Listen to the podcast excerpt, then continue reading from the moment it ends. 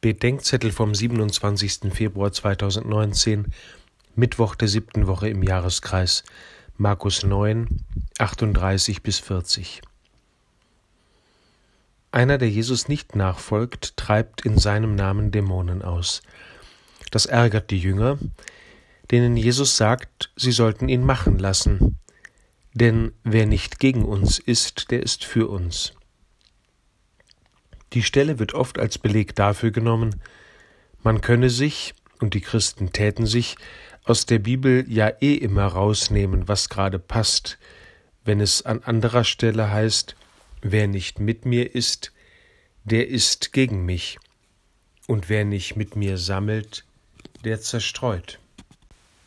Mir ist der Gedanke von Gerhard Lofink einleuchtend, dass die beiden Aussagen sich auf verschiedene Kreise beziehen, im Verhältnis zum Kreis der Jünger, der Gemeinde der Nachfolgenden bzw. der Kirche, gilt von den Außenstehenden, wer nicht gegen uns ist, der ist für uns.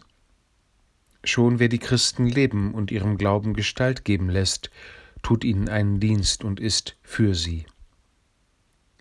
Aber gegenüber Christus gilt für die, die zu ihm gehören und ihm nachfolgen, Wer nicht mit mir ist, der ist gegen mich.